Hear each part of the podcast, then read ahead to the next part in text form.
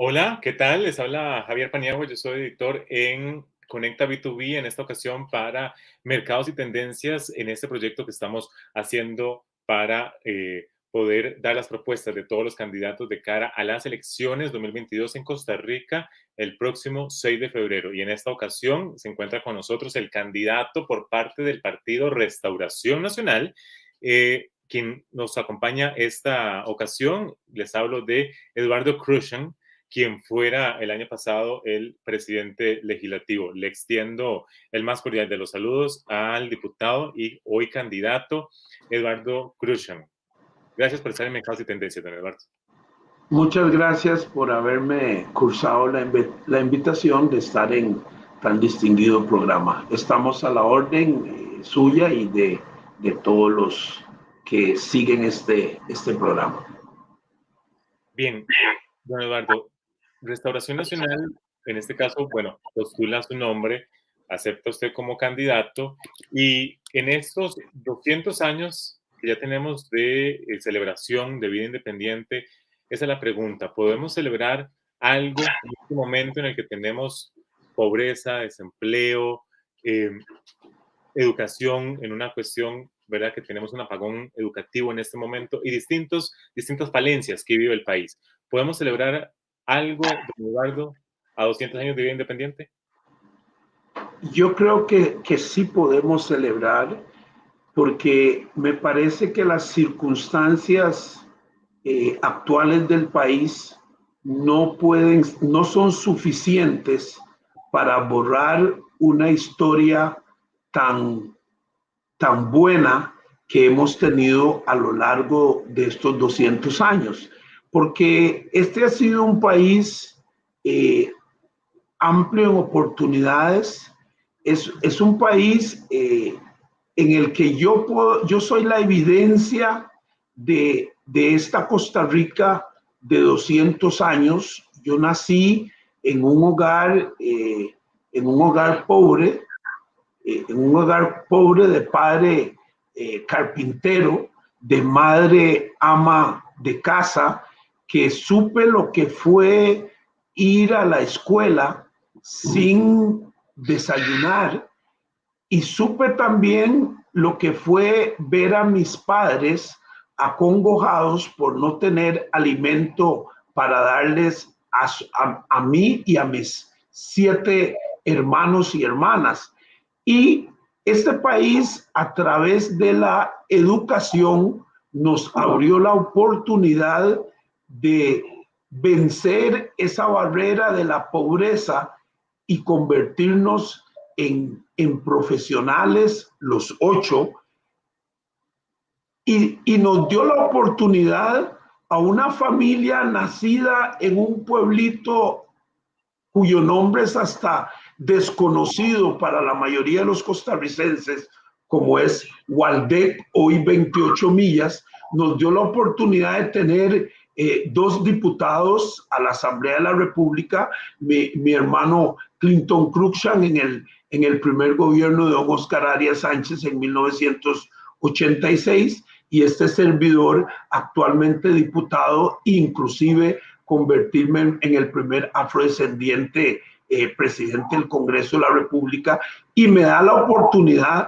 de poder presentar mi nombre como candidato a la República en este momento. De manera que este, eh, tenemos que, que, ver ese país de oportunidades, ese país que en, en, en, otro momento fue un país muy seguro, un, un país muy próspero en, en, otro momento, un país de paz. Ciertamente eh, las actuales circunstancias donde tenemos un alto desempleo, donde tenemos eh, un apagón en la educación, tenemos eh, grandes problemas de, inseguridad y, en fin, eh, problemas que, que, tendremos que resolver y que sabemos que podemos sacar adelante porque yo creo en, en, los costarricenses y creo que la, que la pandemia nos enseñó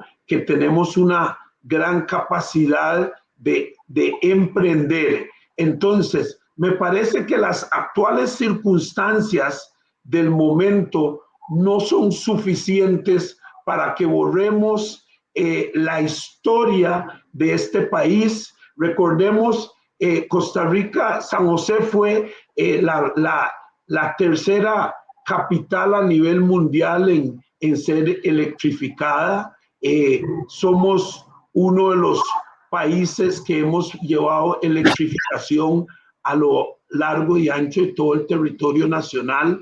Tenemos, somos un país ejemplar sin ejército, que abolimos el ejército hace muchos años cuando otros países se militarizaban, nosotros nos desmilitarizábamos porque creíamos que creemos que eh, el camino era construir un ejército de educadores, un, un, ejército de, de, estudiantado, y lo logramos y hemos sido y somos ejemplos a nivel mundial en, en ese tema. Somos ejemplos a nivel mundial eh, en cuanto al desarrollo sostenible, en cuanto a, a, a descarbonización, y, y, creo que es, estos no son temas menores y que, que por el hecho de que estemos atravesando por, una coyuntura difícil en cuanto al, al, en cuanto al desempleo,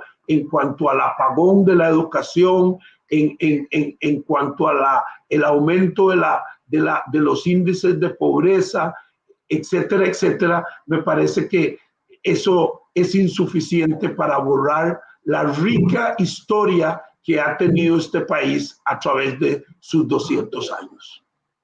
Don Eduardo, con respecto a estas soluciones que usted propone, que he visto en varias eh, manifestaciones suyas para de cara a ser candidato, eh, usted habla que se, se, requiere recuperar este país de oportunidades que se sustentan en una mejor y eficiente administración de los recursos públicos. Pero ¿cómo va a ser esta su propuesta? ¿Cómo lo va a sanear las finanzas públicas en las que nos encontramos en este momento, de quedar electo como candidato eh, y como presidente eventualmente, don Eduardo?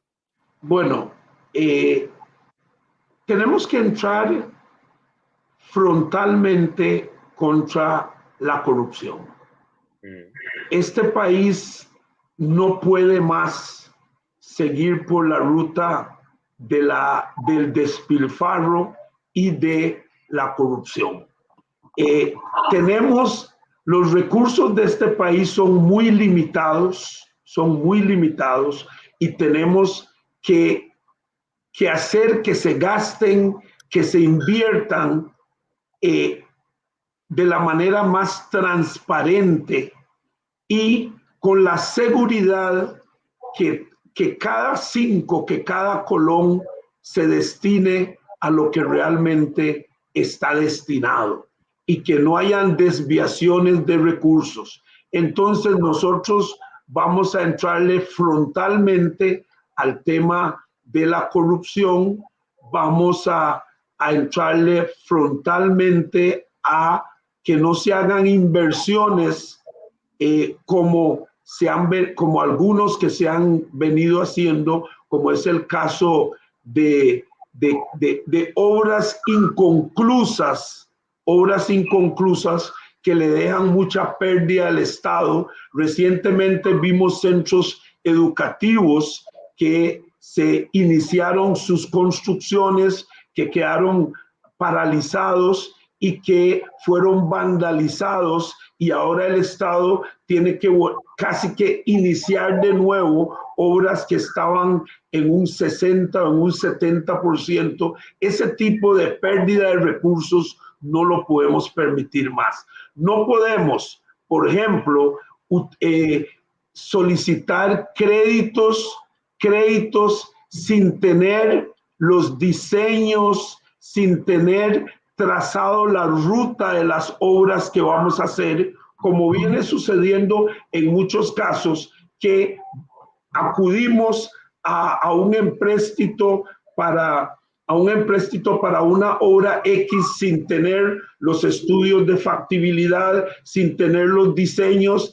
y, y nos aprueban el, el, crédito y terminamos pagando la carga financiera de ese crédito sin poder ejecutar la obra en el tiempo establecido. De manera que vamos a maximizar el, el, uso de los, de los recursos públicos. Porque decía alguien por ahí, eh, ciertamente tenemos serios problemas fiscales, pero los recursos, si se usan correctamente, alcanzarán para sacar el, al país adelante. Máxime, que tal vez si usted quedara electo, mi estimado Eduardo, evidentemente encontraría un país que un déficit, además el crecimiento del PIB va a crecer exponencialmente, es decir, va a ser una Costa Rica que va a estar en una crisis y además súmele eh, la instauración, bueno, la llegada de la pandemia del año 2020, ¿verdad? Eh, ¿Apoyará la creación de nuevos impuestos, don Eduardo? Bueno, yo he venido siendo muy claro en decir que no creemos en el aumento del IVA, mm. no creemos en el aumento a la, a la, renta, no creemos en, en esos aumentos. Y hemos dicho también que no creemos en establecer más cargas impositivas sobre las espaldas de aquellos que ya tienen una carga impositiva alta y que no, no soportan pagar más impuestos. Pero sí creemos que si hay algunos sectores, algunos sectores que no, que, no, no, llevan ninguna carga, eh, en aras del, de la igualdad fiscal, eh, se podría eh, valorar, valorar que, los, que esos eh, contribuyan solidariamente con la, con la situación del país. Con respecto a este tema que veo también con respecto a fusionar instituciones, don Eduardo, en momentos en los que también el desempleo, por ejemplo, está a más de 400 mil personas, 434 mil personas según INEC, eh, el fusionar instituciones no podría abonar más bien a personas desempleadas, la informalidad, etcétera, que es parte de los proyectos que usted ve, que veo que usted eh, pretende implementar, la fusión de instituciones.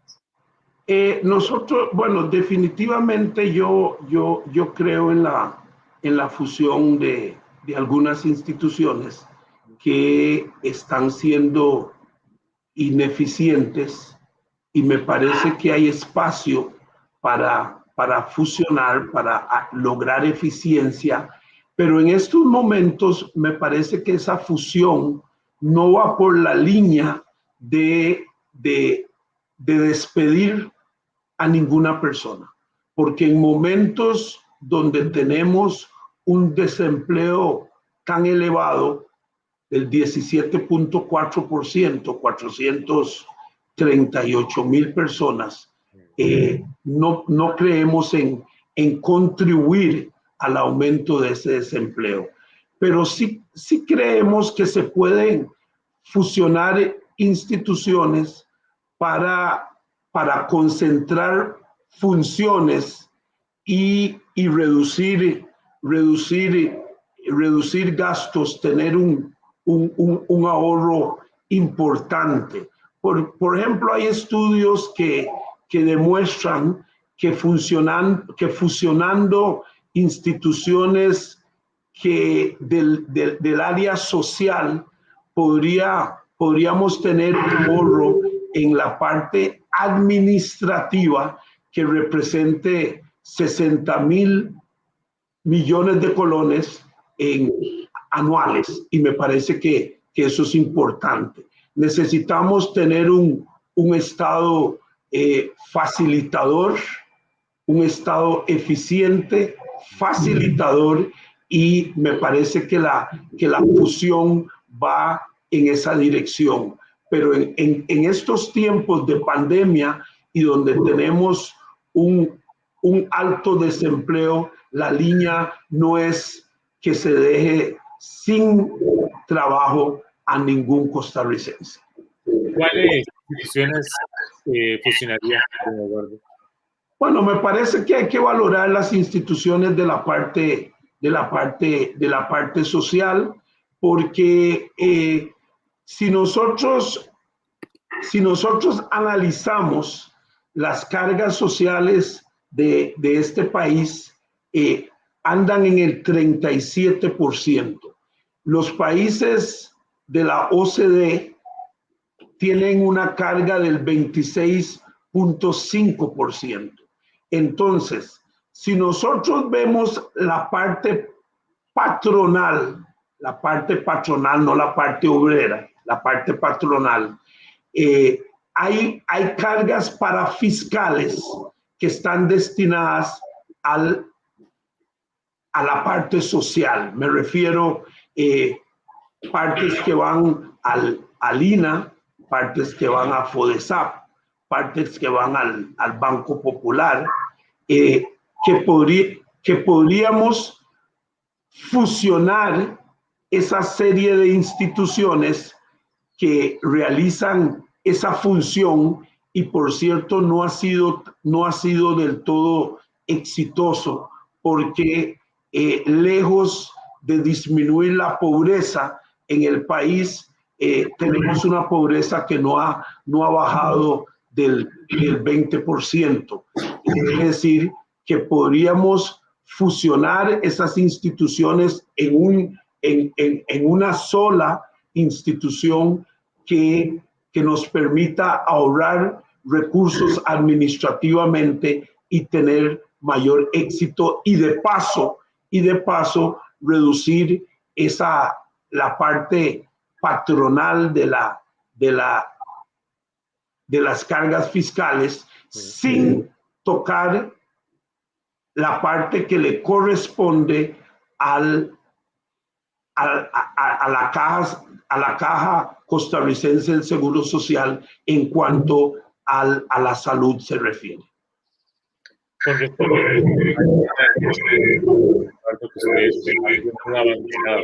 en este momento. Por ejemplo, en mi caso, yo que tengo eh, más de 30 no voy a tener pensión de aquí a 2050 y además la edad entre mujeres y hombres se prolonga, mujeres 62, hombres 65, eh, para pensionarse. Y usted vi que dijo que eso es responsabilidad del gobierno sanear esta situación, pero si usted quedara como eh, presidente, que los costarricenses le dieran ese eventual voto, ¿cómo haría para poder eh, controlar esta situación? Vea, el, el, problema de las pensiones del, del IBM radica en, en el desempleo y en el, y en el empleo informal en eso radica. En el alto desempleo y en el desempleo informal. De las personas que tienen empleo en este momento en el país, un 45 por, un 47% lo realiza de manera informal. Eso significa que no están contribuyendo al régimen social de la caja costarricense. Eso significa que no están contribuyendo al, al, al, al pago de, del, del, de, la, de, las cargas correspondientes a la, a la pensión. Entonces, eh, no, es, no es aumentando, no es aumentando las cuotas de los trabajadores cuyos bolsillos en este momento no dan para, para pagar más, ni es, ni es eliminando la pensión anticipada eh, para los hombres y elevando el elevando los años para pensionarse, ¿cómo se resuelve el problema? Es dinamizando la economía, es generando empleo, poniendo a los costarricenses a, a tener empleo y empleo de calidad, empleo formal para que hayan más contribuyentes al régimen y de esa manera se volverá sostenible en el tiempo.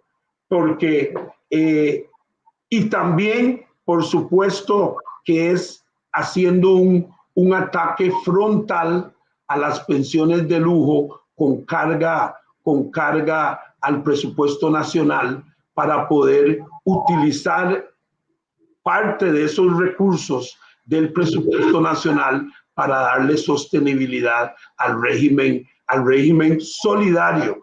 Por eso yo creo en un régimen único de pensiones para todos los y las costarricenses y no es tantos regímenes dispersos que existen y sobre todo donde en algunos eh, se reciben pensiones eh, tan elevadas, tan elevadas y tan desproporcionadas, debemos emigrar hacia un régimen único de pensiones y los que quieran tener pensiones de lujo, pues que paguen un régimen, un régimen complementario, un, régimen complementario que les permita gozar de la pensión que quieran tener en, en su vejez.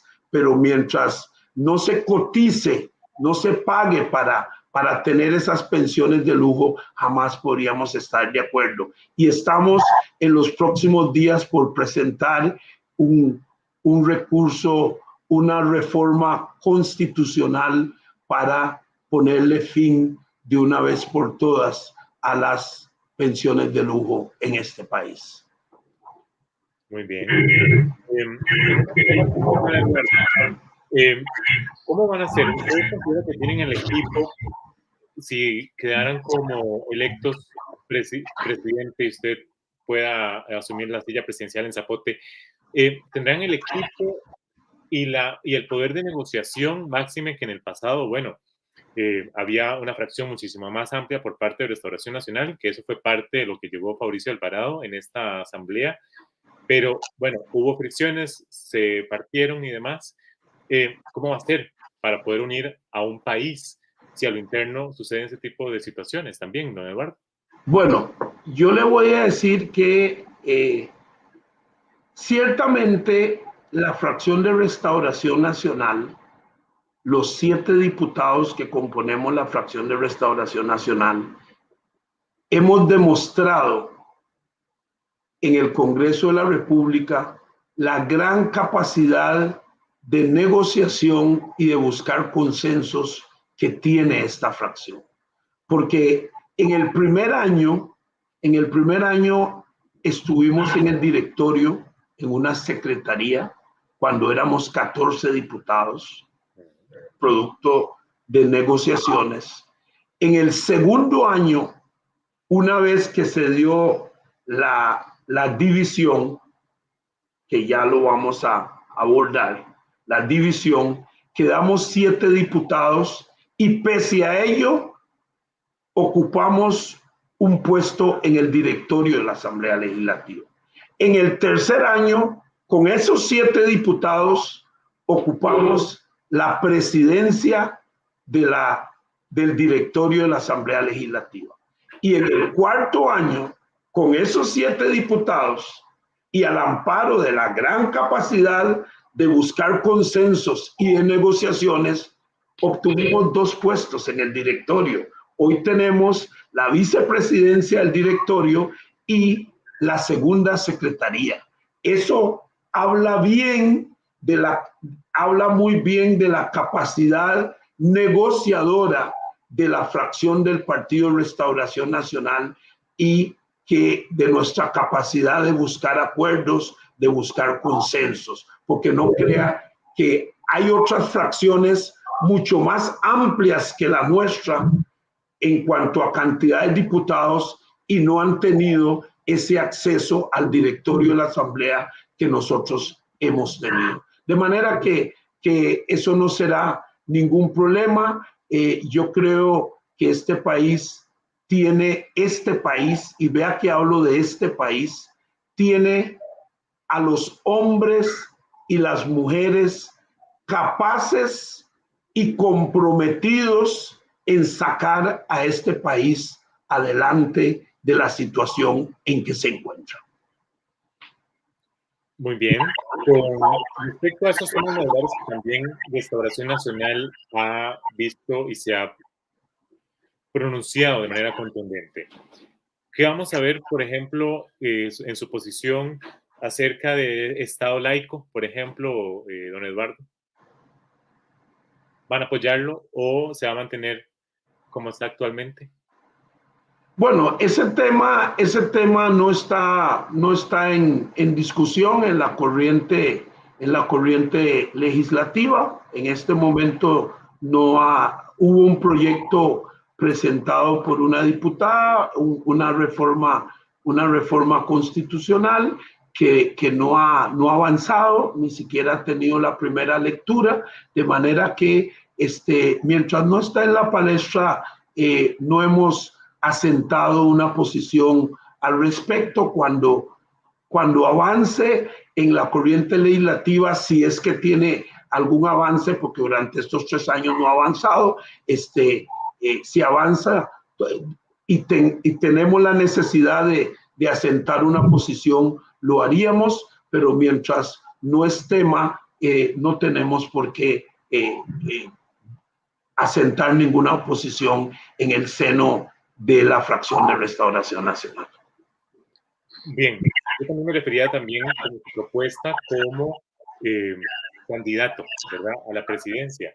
Eh, también, don Eduardo, puntualmente en el tema de eh, aborto, ¿en qué casos? O aborto terapéutico, que también es un tema que ustedes han pronunciado de manera contundente. Nosotros, nosotros creemos que la legislación penal es clara en, es clara en, regular ese tema y nos parece que es suficiente esa regulación establecida en el Código Penal hace ya muchísimas, muchísimas, hace, hace muchas décadas, de manera que este, esa regulación eh, es suficiente para nosotros. Con el tema de también el tema de con el tema, perdón. De empleo público. Sí, señor. Que hemos visto también una oposición bastante eh, seria en cuanto a este tema y pidiendo informes técnicos y demás al gobierno. De mantenerlo, de usted ocupar la silla en Zapote, ¿apoyaría el tema de empleo público? Salario eh, global, etcétera. Yo, yo he sido uno de los que voté en, en primer debate la ley de empleo público porque yo creo en una ley marco de empleo público para todos los costarricenses. Eh, la fracción de Restauración Nacional ha apoyado en su mayoría la ley de empleo público y eh, estamos esperando que, llegue el voto integral de la sala constitucional eh, para, para conocerlo en la, en la Comisión de Asuntos Constitucionales a la que yo pertenezco y vamos a mantener nuestro apoyo hacia la ley de empleo público. Muy bien. Con respecto a eh, esta igualdad de oportunidades o estas oportunidades que ustedes van a implementar como parte del plan que ustedes tienen de cara a las elecciones, don Eduardo, eh, ustedes apuntan, por ejemplo, para la creación de empleo, apoyar en las zonas francas. Bueno, Costa Rica se posiciona como inversión extranjera directa, el primer, el primer lugar. Eh, ¿Qué va a hacer por esas otras personas que son de a pie para la creación de nuevos empleos que tal vez no puedan llegar a zonas francas y que en este momento no tienen empleo? ¿Qué les va a promocionar a ellos también, don Eduardo? Bueno, eh, eh, nosotros, nosotros apoyamos plenamente el régimen de zonas francas y estamos impulsando un régimen de zonas francas para la periferia de Costa Rica con, con algún nivel de diferenciación que lo haga, que lo haga atractivo. Eh, por ejemplo, nosotros pensamos que en la periferia del país eh, se debe desarrollar, eh, se debe dar impulso al régimen de zona franca, de zona franca bajo, bajo unos incentivos especiales. Creemos que se debe disminuir la, la cuota participativa en el régimen de zonas francas de 500 mil dólares a 200 mil dólares. Creemos también que eh, se debe dar impulso a, a, a una serie de, de, de, de, desarrollos donde no se exige la gran, la gran preparación y la gran experticia que se exige en, en, la zona franca de ubicada en, el, el, en el Valle Central. Entonces, en zona franca, en la periferia, creemos en impulsar la, la, la zona, en impulsar lo que son eh, la atención médica, la atención médica en, esa zona, Creemos en impulsar el turismo en, en, en esa zona, el turismo a través de cruceros para esas personas, turismo a través de cruceros, el, el, el, turismo, el turismo médico en esa zona. Creemos también que el parque, que el parque, que los parques que se desarrollen, que los parques que se desarrollen en esa zona deben, deben dar encadenamientos con productos como eh, productos agropecuarios, productos pesqueros, productos alimentarios y en fin, hacer un desarrollo en esas zonas diferente a la que se da en la gran área metropolitana. Eh, creemos también en dar impulso a los, a los parques, a los parques temáticos, eh, se, se ha demostrado, CINDE ha demostrado en un proyecto de ley que han presentado que los, que los 10 parques temáticos más importantes del mundo generan arriba de, de 5 millones de, de visitaciones al año. Y ciertamente no estamos pensando en los grandes parques que existen en esos países desarrollados, sino en aprovechar, en aprovechar nuestra biodiversidad, aprovechar lo que nosotros tenemos y, y venderlo al país como una, como una fortaleza. Muy bien. Respecto también, don Eduardo, Don, con respecto al tema de la pandemia, eh, es seguro que de aquí, según la Organización Mundial de la Salud, que hasta el 2023 es que vamos a estar viendo, ¿verdad?, un poco de estabilización en este tema en todos los países. Eh, entonces, evidentemente, el gobierno estaría también asumiendo esto. ¿Cuáles serán? Porque mucho se habla también de esa alianza entre público, eh, privado, la parte privada está pidiéndole al sector del Ministerio de Salud que puedan apoyar en el sistema de vacunación. ¿Qué hará eh, de eventual usted asumir eh, la presidencia, eh, don Eduardo, y que los costarricenses le den ese apoyo? ¿Qué hará en cuanto a la pandemia? creemos que debemos seguir por la ruta de la vacunación masiva para lograr lo más pronto posible tener vacunado a la mayor parte de la población costarricense, al menos a un 90% para alcanzar la inmunidad del rebaño. Y creemos que se deben hacer alianzas con el sector privado para que contribuyan con el esquema de vacunación para lograrlo lo más pronto posible. En Estados Unidos se vacunan 5 millones de personas en un día, lo que, lo que es la población de Costa Rica. Ciertamente no tenemos la infraestructura para llevar a cabo un programa de vacunación eh, eh, de tanta gente como lo hacen en Estados Unidos, pero sí creo que, que podemos acelerarlo más de lo que se ha estado realizando si aprovechamos la infraestructura médica eh, privada que existe en el país y que es muy buena y que, y que los ya han manifestado que tienen la disposición de contribuir a que el país eh, logre rápidamente el esquema de vacunación de la mayoría de los costarricenses para alcanzar la inmunidad del rebaño. De manera que vamos a seguir por esa ruta y buscar alianzas en el sector privado para, para alcanzar esa vacunación.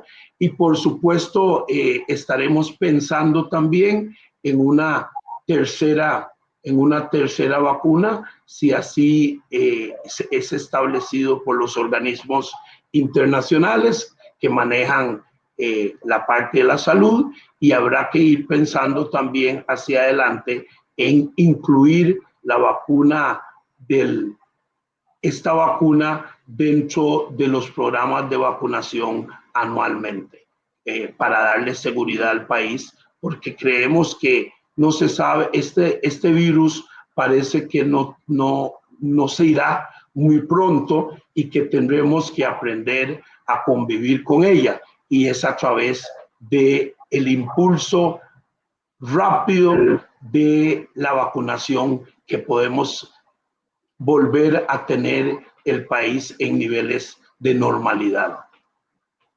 Muy bien, he visto que otro de los temas también fundamentales que están dentro de sus preocupaciones, don Eduardo, es el tema de Fonatel, que tiene a manos llenas en este momento. Inclusive el gobierno quería utilizar esos recursos, que hay suficientes en este instante, pero no para la misión por la cual fue creada. Igual dicho por el ex viceministro Edwin Estrada en cuanto al tema de Fonatel. Eh, inclusive hasta proponían alfabetización digital. ¿Cómo van a utilizar esos recursos, eh, don Eduardo?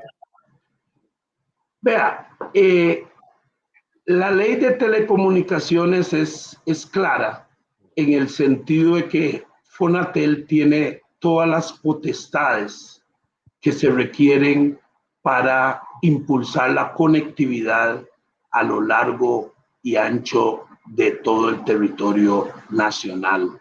De manera que es un asunto de, liderazgo, de toma de decisiones, de impartir las directrices al, al ministerio, al MISID, para que Fonatel cumpla con lo que la ley, con las potestades que le fueron otorgadas a través de la ley para que podamos lograr la conectividad en el país y que los estudiantes, eh, los estudiantes sobre todo de los sectores eh, periféricos del país, los sectores más vulnerables puedan obtener la conectividad.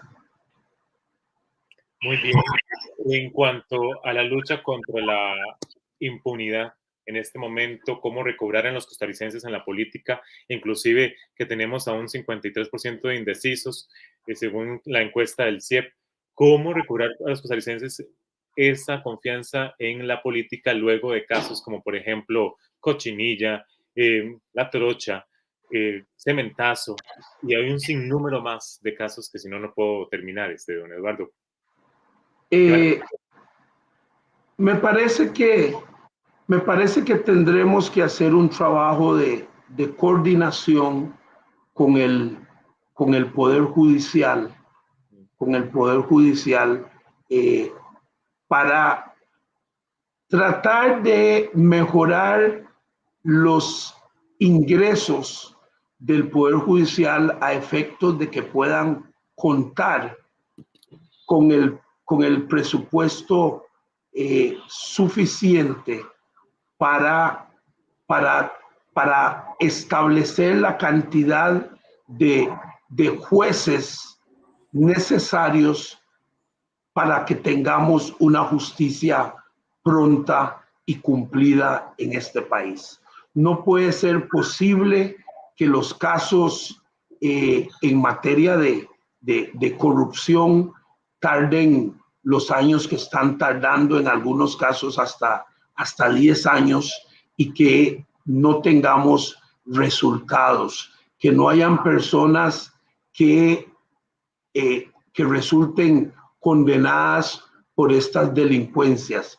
Y eh, el Poder Judicial ha venido aduciendo falta de, de presupuesto para poder tener el personal necesario para sacar adelante eh, todas estas, estos casos de que tardan tanto. Necesitamos que se cumpla el principio constitucional de justicia pronta y cumplida. Y eso eh, se podrá lograr a través de una, un trabajo de coordinación, respetando, por supuesto, el principio de la división de poderes, de coordinación con el, con el poder, con el poder judicial. Nosotros eh, no permitiremos cero tolerancia en un gobierno nuestro en materia de corrupción. El primer funcionario de nuestro gobierno que encontremos en algún acto de corrupción, nosotros mismos eh, interpondremos las denuncias correspondientes, porque creo que el país no soporta más actos de corrupción y que este país debe ir poniendo candado, poniendo coto a todo lo que son actos de corrupción para poder devolverle la confianza a los costarricenses que se puede gobernar y gobernar con transparencia. Muy bien, de este préstamo el Fondo Internacional, don Eduardo. Eh, la, fracción mayoritaria de, en el Congreso ya mostró su eh, reticencia a ver el tema de manera rápida por presiones del Ejecutivo. En este caso, usted, ¿cómo va a ser de eventual tener este gobierno y que se apruebe el Fondo Monetario Internacional? ¿Debería Costa Rica adquirir esta, este crédito pese a que todos los años ya más bien debemos más pese a que no ha terminado el año? ¿Cómo va a estar con este tema, don Eduardo? Bueno, el, el, el, crédito, el crédito con el Fondo Monetario Internacional ya se, ya se firmó y ya hubo, ya, ya hubo inclusive un primer desembolso, de manera que, que es un tema que, que, ya no está en cuestionamiento, es algo que, que va hacia adelante. Eh, fue aprobado en el Congreso de la República y creemos nosotros, nosotros advertimos al Poder Ejecutivo que los tiempos no iban a ser insuficientes al ritmo en que llevaban los proyectos adicionales que, que solicitaba el fondo para sacarlos adelante. Eh, le advertimos al Poder Ejecutivo de que debería buscar un, un plan B para poder sacar esos proyectos adelante. Sin embargo, eh, hicieron caso omiso en aquel momento y hoy esos proyectos eh, no tienen un avance significativo en la Asamblea Legislativa eh, y, deben salir adelante. De forma tal que me parece que el proyecto principal para, para sustentar ese préstamo es el de empleo público. Estamos en espera de que llegue el proyecto, la redacción integral de la sentencia de la Sala Constitucional para que sea conocido en la Comisión de Asuntos Constitucionales, se pueda hacer las correcciones del, del caso a efectos de que pueda ser conocido nuevamente en la Asamblea en el plenario de la Asamblea Legislativa. El resto de los proyectos habría que asumirlos en la condición en que se encuentran y eh, buscar una, una, una nueva, una negociación con el Fondo Monetario. Afortunadamente, el fondo no es el mismo fondo de los años 80, de los años 82, que era tenía mucha rigidez en cuanto a las negociaciones. Hoy es un fondo eh, más, eh, más, más accesible y, y creo que eh, una vez que estemos sentados en la silla presidencial, lo que haremos es tomar los proyectos en el, en el, en el punto en que se encuentren y abrir una negociación con el Fondo Monetario para, para dar cabal cumplimiento a, lo que, a los compromisos que fueron contraídos. Don Eduardo, ¿qué en el tema por Limón? Hemos visto que en el pasado usted propuso un parque de, de diversiones para la zona y demás, y una zona que está golpeada actualmente se maximizó con la pandemia. ¿Qué hará por esta provincia? Bueno, eh, eh, por Limón y por toda la periferia de Costa Rica hay que hacer mucho, porque eh, el modelo de desarrollo que ha caracterizado a este país ha sido un modelo de desarrollo valle centralista. En el, en el 4% del territorio nacional se han concentrado la mayoría de las oportunidades en todos los campos, en el campo educativo, en el campo laboral, en el campo de la salud, en, en, en, en todos los campos.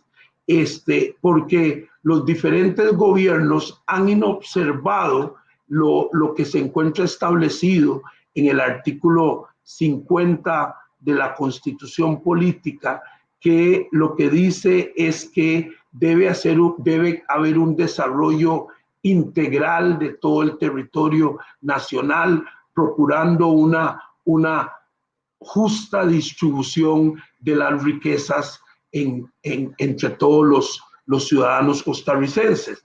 Y esa norma ha sido inobservada y no ha habido oportunidades en la periferia de Costa Rica. Por eso creemos que es necesario eh, establecer el régimen de zonas francas en toda la periferia del, país bajo un modelo diferenciado que permita atraer inversión extranjera en esa zona, pero no la inversión eh, establecida aquí en, el, en la gran área metropolitana, sino una inversión eh, de, menor nivel que, que, donde se tenga la mano de obra que lo pueda realizar. Entonces, estamos, estamos pensando específicamente en el caso de la provincia de Limón y la provincia de Punta Arenas en eh, incrementar el turismo de cruceros. Limón y Punta Arenas tienen una gran potencialidad para el turismo de cruceros. En el pasado venían 147 cruceros durante la temporada a Limón, lo que representaba muchísimos turistas eh, en la provincia. Claro, un, un, tema que hay que hacer es buscar la permanencia de esos turistas en, en, esas zonas, no como ha venido sucediendo recientemente, donde, donde llegan en autobuses a trasladar a los turistas nuevamente al, valle, al valle central y, entonces simplemente eh, desembarcan en, la provincia, en las provincias, pero van a, gastar en otros lugares del país. Entonces hay que buscar eh, atractivos hay que buscar desarrollos, desarrollos de, de, infraestructura que permita que esos turistas permanezcan en la provincia de Limón. Yo creo que la ruta para la provincia de Limón y, la provincia de Punta Arenas es a través del, del turismo, que de por sí Costa Rica se ha posesionado a nivel mundial como un, como un, como un destino turístico importante. Antes de la pandemia teníamos eh, más de 3 millones de, turistas ingresando al país anualmente. Debemos rescatar esa cantidad de turistas que regresen y incluso aumentarlo para alcanzar niveles de países como Noruega, donde llegan entre 6 y 7 millones de turistas al año. Y con esa cantidad de turistas llegando al país, eh, creo yo que el país eh, podrá captar los recursos suficientes para mejorar considerablemente la situación fiscal. Gracias, don Eduardo Cruzan, eh, candidato por parte del Partido de Restauración Nacional, por haber estado aquí en Mercados y Tendencias. Muy amable. Con gusto. Eh, un, eh, decirle a todos los costarricenses, decirle a todos los costarricenses que nosotros hemos demostrado, hemos demostrado tener el temple para sacar adelante al país en momentos difíciles. Lo demostramos cuando fuimos presidentes de la Asamblea Legislativa en uno de los periodos más difíciles en toda la historia de la Asamblea Legislativa. Y pese, pese a todas las dificultades que se nos presentaron durante esa legislatura, nos convertimos en la segunda legislatura más productiva en toda la historia del país. 136 leyes de, de mucho calado para este país que sacamos oportunamente en los momentos más difíciles que atravesaba el país en tiempo de pandemia. Así es que ya fuimos probados en un poder y ahora necesitamos que los y las costarricenses depositen su confianza en este servidor para asumir otro poder de la República y hacerlo con la misma eficiencia en que lo hicimos en la Asamblea Legislativa y de manera absolutamente transparente. En la Asamblea Legislativa nos teníamos derecho a 300 mil colones como gastos de representación mensuales en la presidencia sin tener que dar ninguna cuenta sobre esos recursos y no gastamos ni un colón. Dejamos ese recurso ahí. Eh, dejamos ese recurso ahí. Somos de, de manera que demostramos que se puede ser, se puede gobernar desde la austeridad y desde la transparencia. Lo hicimos en la Asamblea Legislativa y nos comprometemos hacerlo desde el Poder Ejecutivo de esa misma manera y ser cero tolerantes con actos de soborno y de corrupción. Gracias, don Eduardo, por haber estado aquí con nosotros. Le agradezco. Nos vemos en una próxima ocasión.